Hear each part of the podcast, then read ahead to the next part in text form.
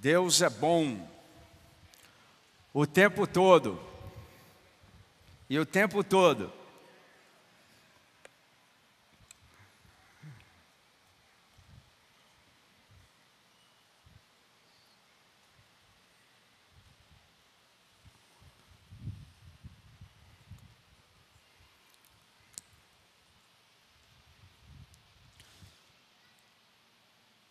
Nós já iniciamos fevereiro, mas ainda estamos nos primeiros meses, semanas do ano. Ainda podemos dizer que estamos no início do ano. E nós temos como tema desse ano um texto bíblico que é uma promessa feita a Josué. Na verdade, Josué confirmou isso dizendo que Deus não deixou de cumprir nenhuma das promessas que foram feitas a ele e ao povo, mesmo tendo passado por tantas dificuldades. E entendemos que isso é o que Deus tem para nós esse ano. Ele cumprirá as suas promessas. Então eu tenho ministrado uma série sobre isso, falando de alguns obstáculos para que vão tentar impedir a sua promessa esse ano, impedir que as promessas de Deus se cumpram. Então eu já falei, quem poderia lembrar alguma coisa aí que eu falei, que marcou a sua vida? Nada é ruim, hein? Eu vou te ajudar. Eu falei sobre viver em paz, eu falei sobre raiz de amargura, eu falei sobre ser fortes e corajosos, e hoje eu quero falar sobre alguns mitos, enganos. É, quem sabe o que é um mito? É um, uma história falsa que nós acreditamos por muito tempo que aquilo é verdade. Quem já acreditou numa coisa e depois descobriu que era mentira? Quem poderia falar um mito aí?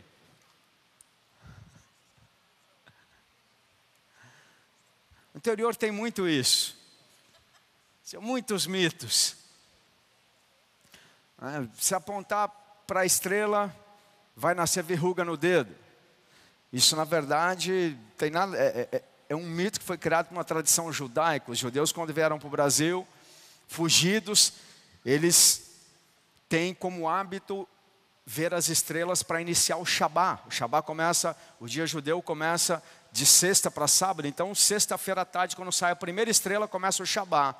E aí as crianças apontavam para as estrelas, falando, vai começar o Shabat. Eles falavam, não, não, menino, não aponte para as estrelas, porque senão vai nascer uma verruga no seu dedo. E criou um mito, porque eles não queriam que os vizinhos soubessem que eles eram judeus. Eles estavam sendo perseguidos. E daí nasceu um mito, um mito de que nasce verruga no dedo se você contar a estrela. e tem vários outros mitos. Existem os mitos cristãos, os mitos evangélicos, os mitos dos crentes coisas que pessoas acreditam por anos.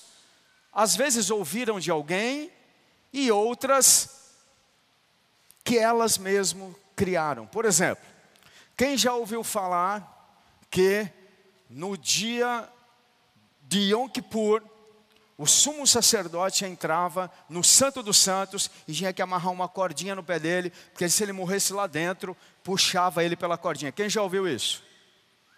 É mito. Procura na Bíblia aí para você ver se você vai achar. Isso não tem. E eu fui com esse mito lá para Israel, no templo, e comecei a discutir com a mulher, falando, mas não, mas tem. Ela falou, não, isso é cabala. isso é cabalá.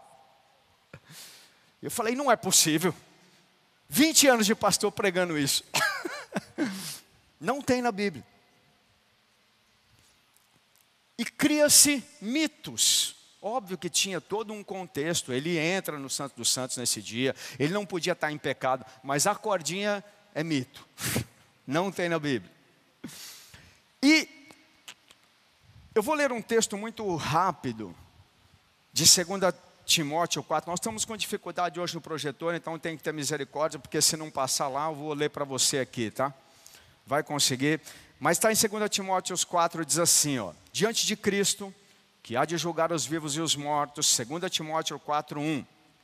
Pela sua manifestação pelo reino, peço a você que pregue a palavra, insista, quer seja oportuno, quer não, corrija, repreenda, exorte com toda paciência e doutrina, pois virá tempo em que não suportarão a sã doutrina. Pelo contrário, se rodearão de mestres segundo as suas próprias cobiças. Como se sentindo coceira nos ouvidos, eles se recusarão a dar ouvido à verdade, entregando-se e confiando mais nas fábulas. Fábula significa mito, história. Esse texto diz que no final dos tempos, isso já acontecia lá, mas na época aqui do texto, mas diz que com o chegar do, final dos tempos, isso ia aumentar muito, as pessoas iam acreditar muito nos mitos. E muitos mitos conforme elas querem. Se aquele mito faz bem para ela, ela acredita naquilo. E assim nós criamos muitos mitos evangélicos, mitos na igreja, que podem atrapalhar você de cumprir a sua promessa. E hoje eu vou quebrar alguns mitos. Fala para quem está do lado aí, fica tranquilo, mas talvez hoje você vai ser ofendido. É porque quando a gente tem um mito de estimação, dói, irmão. Quando a gente tem um mito de estimação e, e a gente descobre que aquilo é mentira, aí, aí, entendeu? Dói. Mas, a não ser que você queira continuar enganado, vai ser bom.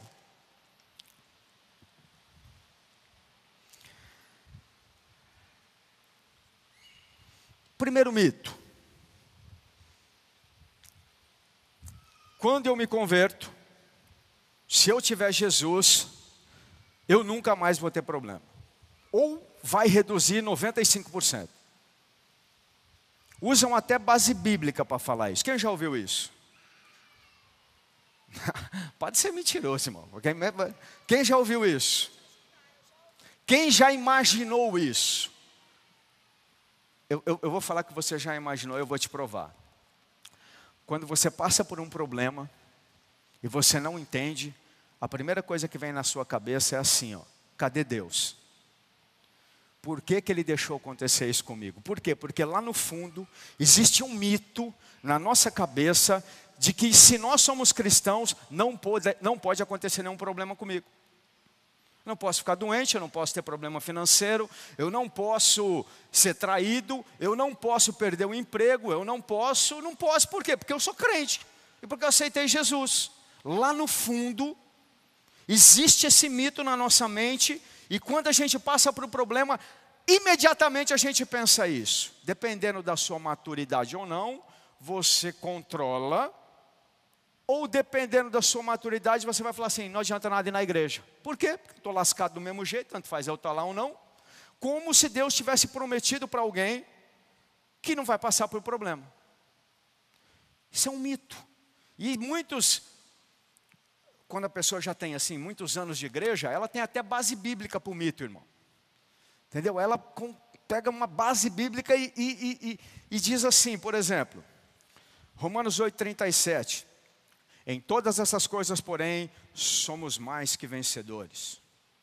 Por meio daquele que nos amou. Olha que bonito, né? Aí ela pega e fala: Eu sou vencedor, então eu tenho que vencer todas. Porque em Cristo eu sou mais que vencedor. Mas ela só não continua lendo o verso. Porque o próximo diz assim. na verdade é o anterior, né? O anterior diz assim, ó: Por amor de ti somos entregues à morte continuamente.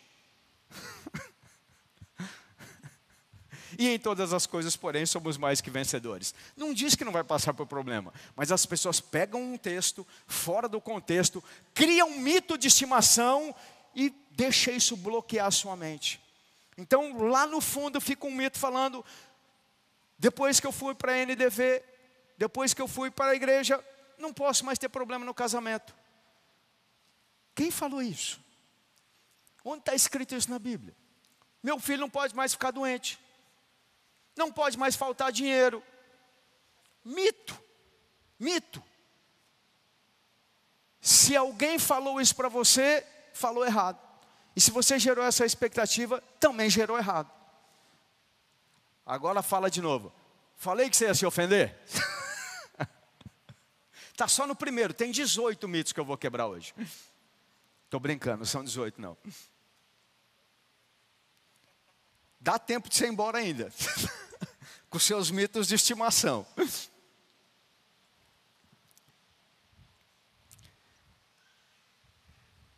Outros, outra, outra, outra base bíblica que usam, né? 2 Coríntios 5,17. Se alguém está em Cristo, tudo se fez novo. Tudo se fez novo. Então, as coisas velhas já passaram, eis que agora é tudo novo. E aí ele cria o seguinte nesse, nesse texto aqui. Eu fiz isso, tá? Eu fiz isso lá no começo. Tudo será maravilhoso. Porque eu já morri, eu aceitei Jesus e tudo vai ser maravilhoso. E aí cria o cenário. O cenário do País das Maravilhas. Funciona assim, ó. Gente, imagina que agora, porque eu me converti e porque eu estou em Jesus, não vai mais existir alguns problemas. E no outro dia a gente descobre que, na verdade, eles continuam lá. Aí vem Jesus e explica exatamente o oposto do que o que a gente, o que a gente pensa. Por isso o tema da pregação de hoje é em busca buscando algo ou uma paz que não existe. Talvez o tema correto aqui seria correndo atrás do vento. As pessoas criam um mito na sua cabeça de que não vão ter problemas mais e chamam isso de paz. E dizem que agora, porque eu estou em Cristo, eu tenho que ter paz e pensam que a paz é a ausência de problemas. Então elas imaginam que se eu tenho paz, que agora Jesus é o príncipe da paz e que então eu não vou ter mais problemas e elas misturam as coisas. E aí Jesus vem em João e explica o que é a paz. João 16, 33 diz assim, ó. Conceito bíblico de paz. Falei essas coisas para que em mim vocês tenham paz. Lembra, as pessoas buscam uma paz que não existe. Para elas, na cabeça dela, paz é não ter problema. Aí Jesus vem e fala: Em mim vocês vão ter paz. E continua: Porque no mundo vão passar por aflições, mas tenham boa fé e coragem. Eu venci o mundo. Deixa eu resumir a pregação aqui para você, e depois eu vou aprofundar. Paz não significa ausência de problemas. Paz não significa viver num mundo ideal, perfeito, onde os problemas não te alcançam. O conceito bíblico de paz, isso você recebe sim, quando você se converte, é a paz que vem de Cristo para vencer os problemas, vencer o mundo. E aí eu quero te passar o conceito, se você entender isso aqui, você vai entender tudo, querido. Não fala, não tem a ver com o exterior. A paz que Jesus te dá, ela é interior. Não tem a ver com as circunstâncias, não tem a ver com o que está acontecendo, tá, tem a ver com o que está dentro de você. Eu vou falar de novo.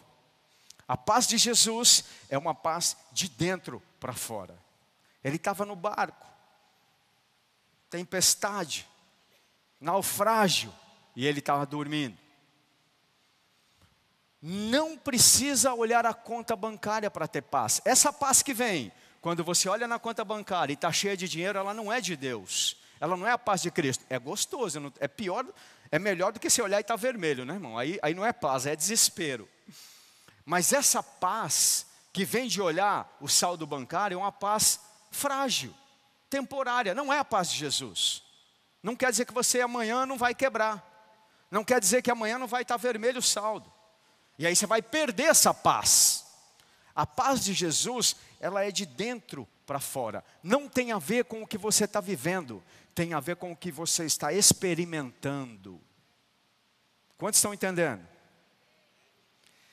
Então quer dizer que eu posso ter paz no meio de problemas? Não só pode, como deve. Porque se você for ficar esperando não ter problema para ter paz, você vai passar a vida atormentado, querido. Eu vou falar de novo, só para eles aqui agora. Se você for esperar não ter problemas para ter paz, você vai passar a vida inteira atormentado, sem paz. Porque Jesus nunca falou que não vai ter problema. Ele falou: Eu vou te ensinar a ter paz no meio da confusão, como que vence o mundo. No meio do pau quebrando, chegou o capeta, virado do avesso, chupando manga, montado numa bicicleta com o pneu furado. Você vai passar por cima disso. Pode ser a situação pior que for. É, pastor, mas fizeram uma macumba para mim. É, mas eu fui traído. É, mas eu quebrei. É, mas a Covid. Vai vencer. Vai vencer. Por quê? Porque a paz que ele dá não significa não passar por isso. Ok? Mas significa vencer isso. Vamos mergulhar um pouquinho no mito. Né? Eu disse que não é sobre ter paz exterior, paz no mundo, paz nas circunstâncias, mas é sobre ter paz interior, dentro do espírito. Esse é o conceito bíblico e grande verdade que Jesus nos ensinou. Guarda isso, querido. Se você pegar isso aqui, eu já atingi 20% do meu objetivo hoje. O verdadeiro problema nunca está do lado de fora, está do lado de dentro. O verdadeiro problema nunca está do lado de fora. Nós achamos que é o filho, o marido, a esposa, o chefe, a igreja, Deus e outros. Mas nunca o verdadeiro problema, a raiz, nunca está do lado de fora. Não é circunstancial. O problema que nos tira a paz, a raiz está dentro. E é aí que Jesus trabalha. Quando você tem paz dentro, fora, tanto faz. Por quê? Porque você vai ter dias bons e você vai ter dias maus. Você vai ter temporada tudo certo e vai ter temporada que nada dá certo. Independente de você ser crente, independente de você ser dessa igreja. Quantos estão entendendo? Vou mergulhar em mais um mito aqui. As pessoas condicionam a paz. Eu estou buscando uma paz porque eu sei que meu dia vai chegar, pastor. Meu dia vai chegar, o céu vai abrir, o chão vai tremer, os anjos vão cantar. E vai chegar o meu dia. E quando chegar meu dia, quando eu conseguir isso aqui, eu vou ter paz. E isso aqui significa um alvo. Por exemplo, dinheiro as pessoas imaginam que o dinheiro vai dar paz. Ele dá alguma paz, por exemplo. Se você for rico, você não vai ter problema da, da Coels querendo cortar a tua energia. Talvez você tenha esse problema hoje. Mas você vai ter tantos outros problemas que você não tem noção. Você vai querer a, a, a cortando a energia. Sabe quem vão ser os seus melhores amigos se você for rico? teu advogado e teu contador. Melhor amigo. Sabia que pessoas que estão do teu lado hoje, se você ficar rico, vão te trair? Sabia que pessoas que você não imagina, que você acha que foi enviado por Deus, quando você ficar rico, você vai ver que ela foi enviada pelo capeta. O dinheiro não traz paz. E tem pessoas que acham que sim, tem pessoas que acham que é o dia que eu me formar, quando eu for doutor, aí você vai ver se eu não vou ter paz. Aí chega lá, se for, eu não estou falando que é ruim ter dinheiro, não estou falando que é ruim ser médico, não. É bom. Mas eu estou falando que a paz não vem daí, isso é exterior. Isso é um alvo que as pessoas criam na cabeça para buscar, achando que isso vai dar paz e não dá. Quantos estão entendendo? Tem, aí, aí, tem todo tipo né, de alvo. Família. Não, quando eu casar, aí eu vou ser, aí eu vou ter paz. Aí eu vou chegar no nirvana. Quando eu tiver filho, é o meu sonho. Eu não estou falando que é ruim casar, não estou falando que é ruim ter filho, nada disso, eu estou falando. Isso é paz exterior, porque o filho que hoje te dá alegria, amanhã ele vai dar uma tristeza doida, meu irmão. O teu marido que hoje foi uma bênção no teu casamento, você ficou feliz, que era um príncipe no cavalo branco, vai virar um jumento. Vai ter o dia que ele vai ser o sapo montado no jumento, te dando coice ainda. E se você tiver com a paz nisso, no dia que você tomar o coice do jumento, acabou a paz. A paz de Cristo, até no dia do coice, você passa por cima. A paz que vem de dentro, até no dia que um filho te dá um problema, você passa por cima. A paz que vem de Cristo, quando é de dentro, pode ser a circunstância que for, nós passamos por. Como estão entendendo?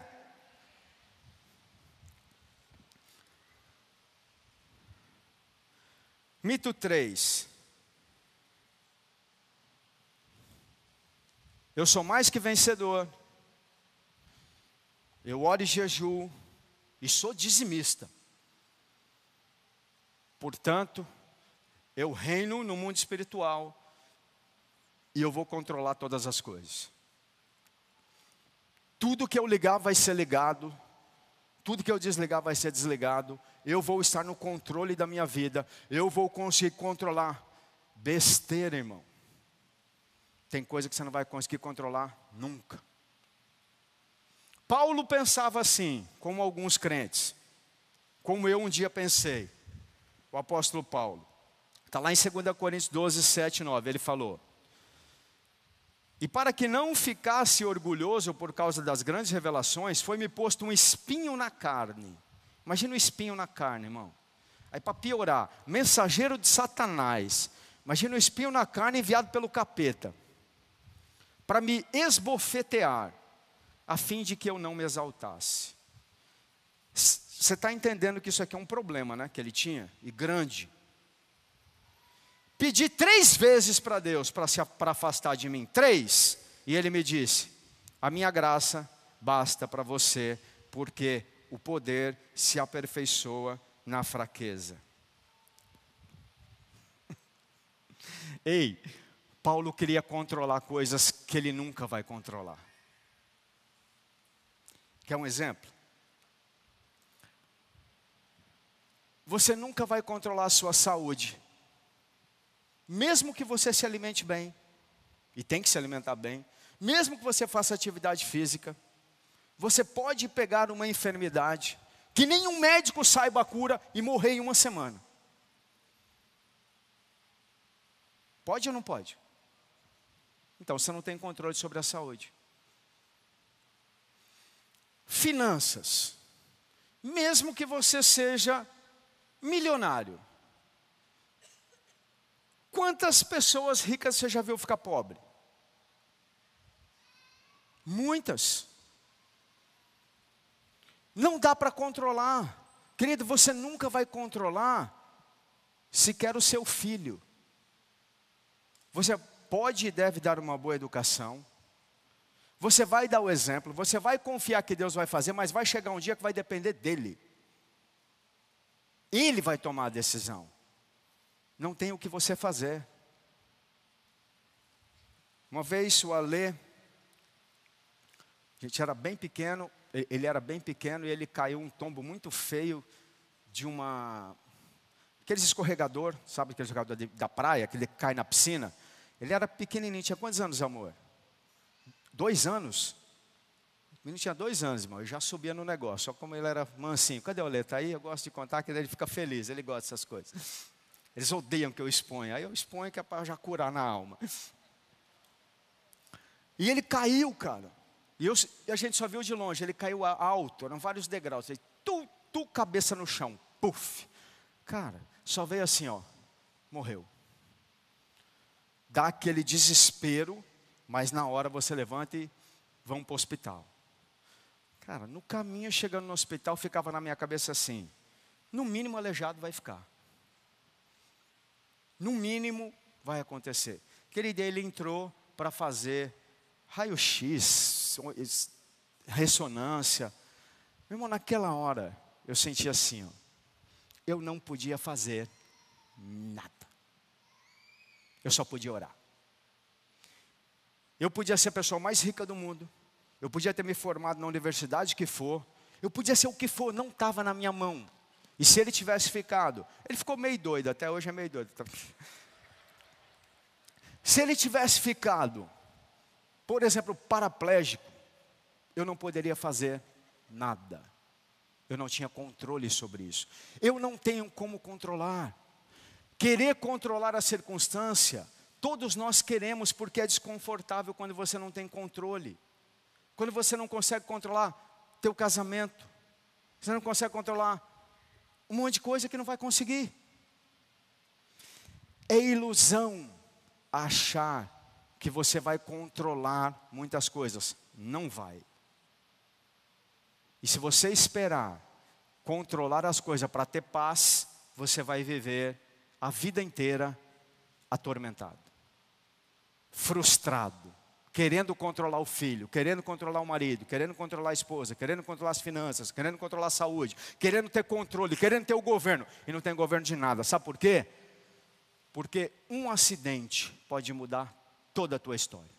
Um.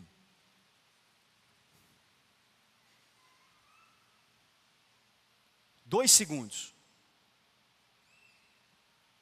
Dois segundos. Agora. Pode acontecer algo com você hoje que mude totalmente a tua história, você perca o controle até da tua perna. Você não consegue controlar mais nem a sua perna. Você não consegue controlar mais nem seu braço. Pode acontecer. Não pode. Então, querer controlar as coisas para ter paz vai só te frustrar. Porque vão ter muitos dias que você não vai conseguir controlar nada.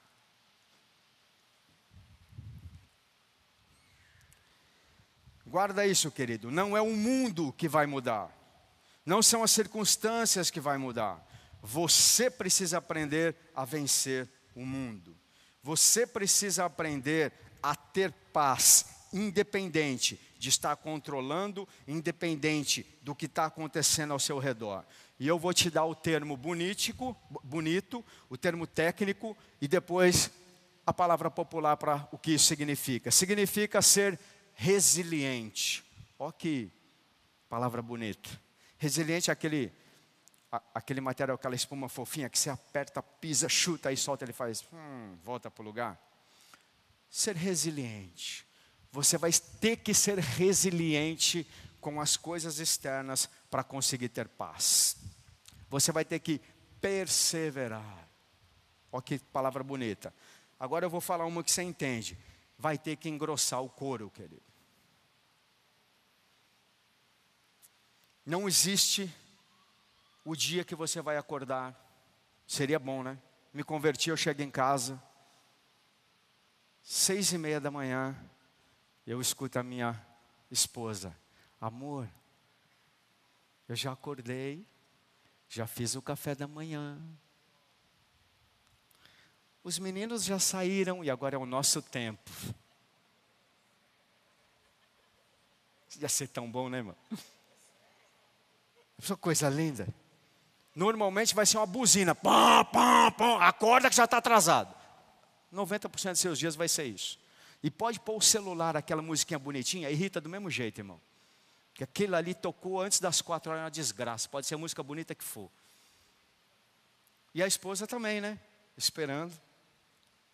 Ou então, no trabalho, né? Olha que legal. Chega lá, o chefe está te esperando.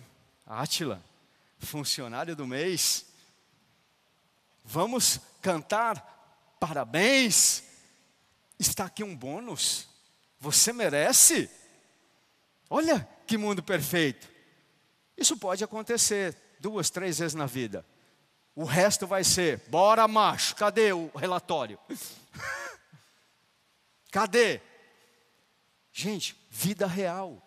Não existe essa fantasia que a gente cria. As circunstâncias, elas são reais é o mundo real. Mas Jesus disse que a gente pode vencer tudo isso. É só engrossar o couro. E eu já estou entrando na finalização aqui. Quero ler um texto agora. Tudo que eu te falei aqui foi para te mostrar o seguinte: as pessoas buscam algo que não existe. Se você está na igreja para nunca mais ter problema, você vai ficar a sua vida inteira frustrado. Você tem que vir aqui para aprender a como resolver os seus problemas. Em Cristo, que é o que eu vou te ensinar agora. Como vencer o mundo, como vencer as circunstâncias, como passar pela enfermidade, como passar pela traição, como passar pela falta de dinheiro, como passar pelas coisas que todos aqui vão passar, vencendo. Aí sim, sendo mais que vencedor. Fala para quem está do lado, quer aprender? Quer aprender? E aí ele respondeu o quê? João 15, verso 1. Eu sou a videira verdadeira e meu pai o lavrador. Todo ramo que está em mim não der fruto, ele corta, mas todo ramo que dá fruto, ele limpa ou poda para que produza mais fruto ainda. Vocês já estão limpos por causa da palavra que eu tenho falado. Permaneçam em mim, e eu permanecerei em vocês. Como o ramo não pode produzir fruto por si mesmo, se vocês não permanecerem na videira, assim vocês não podem dar fruto se não permanecerem em mim. Eu sou a videira, vós sois os ramos. Quem permanece em mim e eu nele, esse dá muito fruto, porque sem mim vocês não podem fazer nada. Chave para engrossar o couro, chave para vencer o mundo, chave para ter paz no meio da confusão. Permanecer. Permanecer. A palavra permanecer, e eu fui estudar aqui ela, ela traz uma conotação de não desistir, suportar, independente da circunstância. Permanecer em Deus significa não desistir, não jogar a toalha, não abandonar, suportar o que for. Amém? E esse texto diz que a chave para dar fruto é permanecer independente do que está acontecendo. E isso é o oposto do pensamento de buscar a paz. Quando as pessoas estão falando que elas querem a paz, elas estão querendo dizer: eu não, tenho, eu não quero problema. Eu não quero um marido que vai me acordar gritando e não com palavras de amor. Eu não quero um chefe que não vai me elogiar. Eu não quero passar. Ela está falando isso. Eu não quero, eu não quero. Esse é um pensamento que leva as pessoas a terem um comportamento errado e nunca vão ter paz. E hoje muito comum. É isso que faz as pessoas desistirem. Elas não querem passar por problemas. Elas querem paz, mas essa paz não existe. Elas querem um vento. Ela quer trabalhar e não quer ter um chefe bravo. Ela quer casar e não quer limpar o cocô do filho. Não existe, querido. Então ela desiste, ela não permanece quando a circunstância chega, quando o problema chega. Permanecer, esse texto está falando, é a chave para você frutificar, é a chave para você vencer o mundo, é a chave para você ter paz. Em Cristo você pode passar por tudo isso que eu falei aqui. Mas, que as pessoas fazem hoje? Desiste. E não precisa muito. Há uma mentalidade. Vou falar, por exemplo, no mercado de trabalho que, que está, está cada vez mais forte. A pessoa abandona a carreira, irmão. Por quê? Porque ela não quer ser contrariada, ela não quer, ela não quer ser ofendida, ela não quer é, ser, é, é, ela, ela quer paz. Então eu largo tudo, porque eu quero paz, eu não quero problema, eu não quero me formar. Por quê? Porque dá trabalho, porque tem um professor que, que não dá, ela desiste. Vocês estão entendendo? Que esse é o início do tormento. Ela quer tanto paz e ela nunca vai ter paz, porque ela está desistindo. E o que faz ela ter paz é permanecer. Esse texto fala que permanecer, continuar, engrossar o couro, resistir à pancada, suportar as circunstâncias, vai levar você a ter fruto. Mas você só consegue isso em Cristo. E esse texto é muito rico, porque tem um agravante aqui. O agravante é que para permanecer, uau, presta atenção aqui. O texto diz o seguinte no começo: Ele é a videira e nós somos os ramos. Aquele galho que não dá fruto, ele corta e lança no inferno. Mas aquele que frutifica, aquele que permanece, ele poda, ele corta, para dar mais fruto ainda. Sabe o que faz as pessoas desistirem? Exatamente porque elas querem paz, elas não querem ser podadas, porque podar dói. A poda, e vem de quem? Vem de Deus. Você pode achar que é teu, teu chefe, que é tua esposa. Mas tá, fala para quem está do lado. Você está sendo podado. Querido, a poda, eu fiz esse teste uma vez, sem querer, mas tinha um pé, tem, tem um pé de limão lá em casa, e eu queria sentir o cheirinho dele, e aí eu quebrei um galho, tuf, peguei assim um galho novo e quebrei. Cara, a hora que eu quebrei, saiu uma gosmela, ficou feio. Aí eu falei, bom, a Fernanda não viu, está tudo certo. Né? Reclamar. Joguei aqui, joguei o galho lá. eu quebrei o galho. Quebrei. Eu podei também depois, mas esse dia foi o que. Porque foi no meu lugar de oração e Deus me ensinou isso. Antes de eu pregar isso aqui, eu quebrei. Alguns meses depois, um mês depois, eu fui lá no mesmo lugar e eu olhei. Onde tinha um galho, agora tinha nascido dois. Exatamente onde eu quebrei, era um galho, agora tinha nascido dois, e desses dois já tinha limão nesse e nesse. Limão não, florzinha, que aquele, aquela zica lá não dá limão, aquele, eu não sei aquele negócio é. Eu já orei por ele, mas o limão que não dá limão, não sei porque que existe aquilo, mas enfim. Mas tinha as florzinhas assim, o galho era novo. Querido, é traumático a poda dói, a circunstância machuca, mas ela é necessária para frutificar. E hoje as pessoas querem fugir da poda. Elas fogem em busca de algo que não existe, como se sair do emprego em busca de outro, como se sair do casamento, como se fosse resolver, como se ela fosse ter paz. Vai ter tormento, irmão. Aí é que vai ser mais atormentado, porque ela vai descobrir lá na frente que agora ficou mais difícil ter paz. Que agora, além de tudo, ainda perdeu Jesus também, porque fez o que ele não queria e distanciou e lascou mais. E aí a frustração atrás de frustração. Quantos estão entendendo? Então fala para quem está do lado. Irmão, não foge da poda.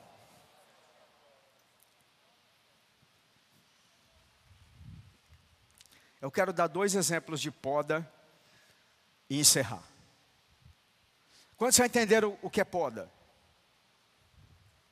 Eu vou falar dois casos, dois exemplos de poda que as pessoas fogem e que as levam a não alcançarem a sua promessa. Lembra o que eu estou te falando? Estou ministrando no contexto de você alcançar suas promessas em 2022. Querido, se você não permanecer e passar por cima das dificuldades desse ano, dos problemas que você vai ter, se não ter, vai ter, porque todo mundo tem problema, não vai rolar Alice no País das Maravilhas, se você não aprender a passar por isso e ter paz interior, as promessas não vão chegar. Vem de dentro, começa dentro. Primeiro, nessa aqui, uma galera já desiste.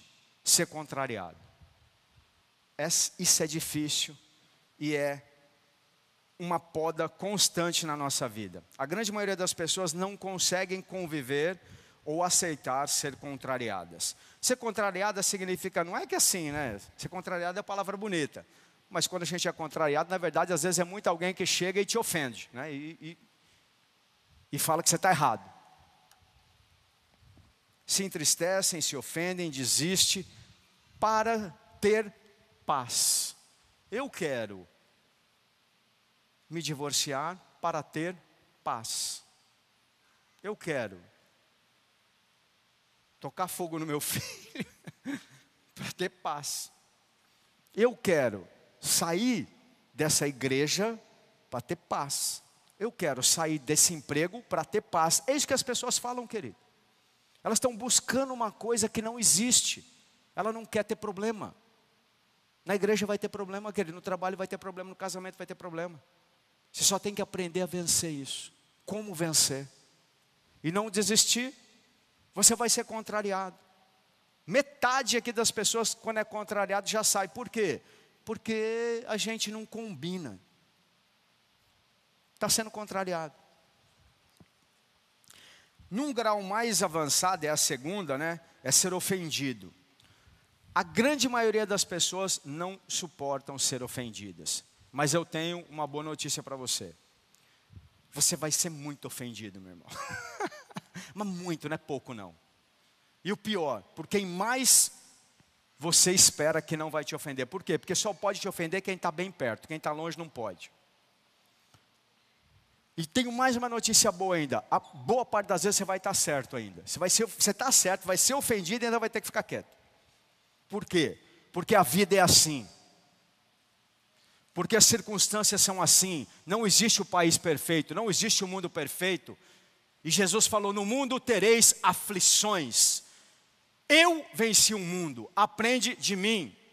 Não desista, permanece em grosso coro.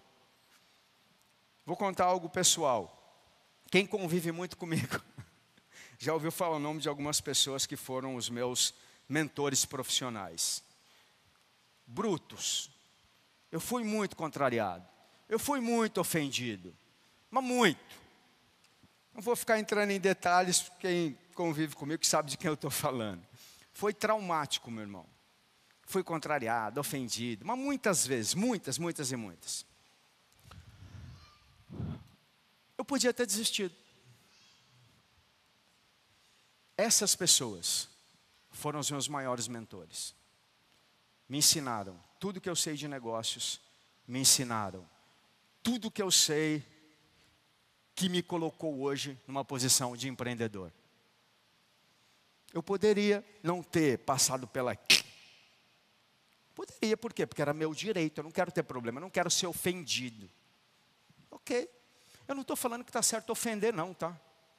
Até porque hoje, se fizer um vinteavos do que eles fizeram comigo, vai para a cadeia do jeito que está hoje, né? Não pode falar nada que. Ali era coisa era bruta, meu irmão. Era de imbecil para baixo. É, qualquer um, por mais burro que seja, não faz o que você está fazendo. Era nessa pegada. Pum. A gente pegava e. Pensei em desistir? Muitas vezes. Pensei em mandar currículo? Outras muitas vezes. Pensei em reclamar? Outras muitas vezes. E todas elas, quando eu ia orar, morria essa vontade era a minha poda. Eu poderia não ter passado por isso. Você pode, querido, não passar pelas contrariedades.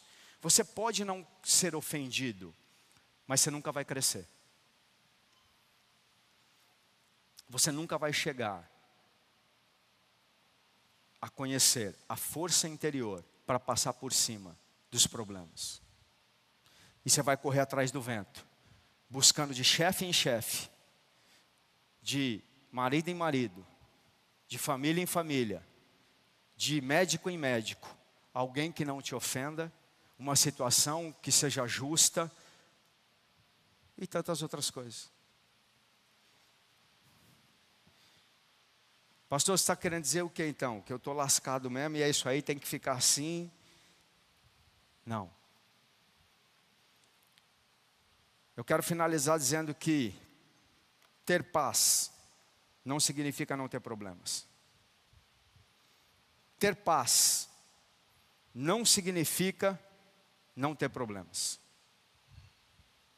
Fugir de tudo o que é desconfortável em busca do mundo perfeito só vai te levar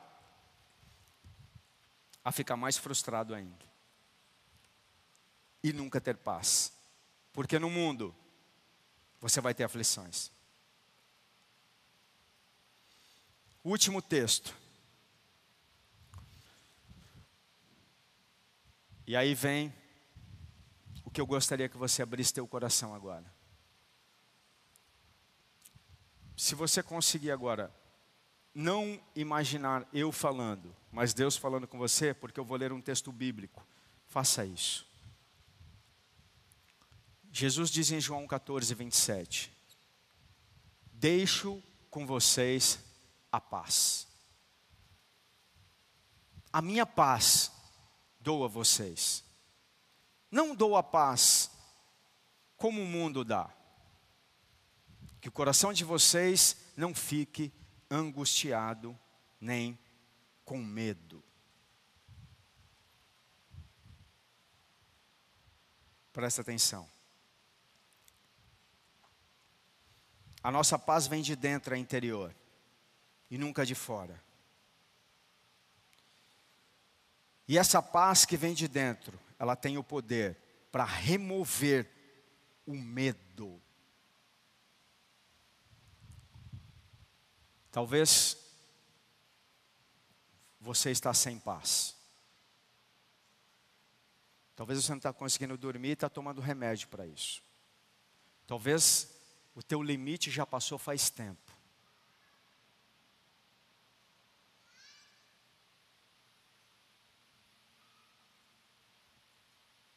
Remédio algum vai conseguir te dar o que Deus e Jesus pode te dar. A paz, a verdadeira paz. Eu não estou falando mal de médico, de psicólogo, de remédio, tudo isso é bom. Mas muitas vezes, isso só vai resolver as circunstâncias externas. Porque o verdadeiro problema não está fora, mas está dentro. A falta de paz começa aqui dentro. Começa no teu distanciamento de Deus, de Jesus. Ele está junto com você, te ensinando a vencer o mundo, te ensinando a passar pelas turbulências, a passar por tudo isso que eu falei aqui, querido. Pelas traições, pelas contrariedades, pelas ofensas. Ele pode te dar paz. O mundo jamais vai te dar paz. O médico jamais vai te dar paz. O remédio jamais vai te dar paz. Paz é algo espiritual, não se compra. Paz se recebe de Deus. Por isso, quando as pessoas falam que querem paz, na verdade elas estão clamando por Jesus sem saber. Só Ele é o príncipe da paz. Elas acham que o problema delas está na situação que ela está passando. Eu não aguento mais isso, eu não aguento mais aquilo, eu não tenho paz. A paz vem de dentro. Ela está clamando por Jesus sem saber. Ela está falando, eu preciso de algo que me dê paz aqui dentro. Queria chamar o louvor aqui.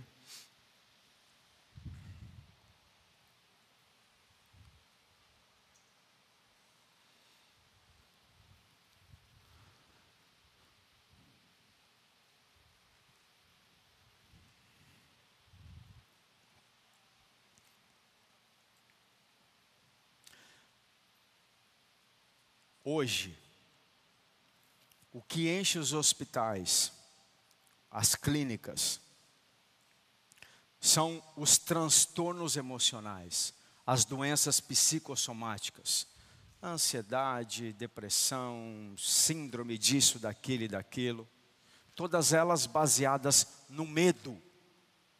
A raiz é o medo. É dentro. Medo é espiritual. Não existe remédio para medo, querido. Não existe remédio, não existe nada físico para medo. A única coisa que pode tirar a base da tua falta de sono, a base da tua ansiedade, que pode tirar a base, a raiz, que te faz não ter paz, a única coisa chama-se Jesus. Jesus. Eu não sei quantas vezes você já ouviu esse nome, mas é o nome mais lindo que existe. Nome suave. Nome que nos liberta. Jesus. O príncipe da paz. Aquele que veio a esse mundo e falou: Eu sei o que é viver aqui. A negada me traiu. Fui injustiçado. Fui contrariado. Colocaram na cruz. Meus amigos me abandonaram. Meus discípulos vazaram.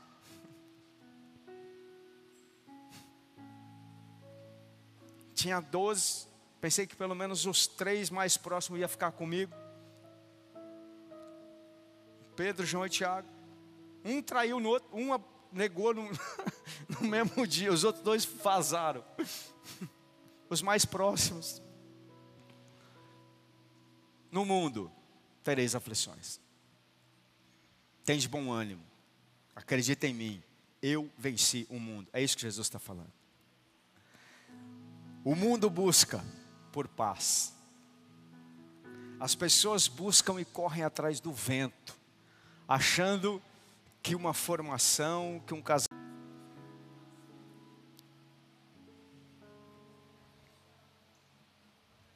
Eu preciso retomar o ambiente, porque Deus quer fazer com você o que o diabo não quer que ele faça. Pode, ele quer te curar quer te dar paz, querido. Aquela paz que você acha que vai ter no namorado. Sabe? Ah, se ela namorasse comigo, ia ser, eu ia, ser, ia ter paz. Você, você não sabe a confusão que você está tá imaginando. Não, se eu pudesse casar, porque eu ia poder fazer aquilo, pastor. Meu irmão, aquilo é o que você menos vai fazer no casamento, você vai ver a confusão que é. Não, pastor. Eu, eu, ah, seu. Ei, isso não vai te dar paz, querido. A paz que você está buscando para poder dormir bem à noite só vem de Deus, só vem de Jesus. E ela independe da tua conta bancária, ela independe de como é que está o lado de fora. Pode estar tá tudo ruim, mas se aqui dentro estiver tudo bem, está tudo bem. Feche seus olhos, eu quero orar.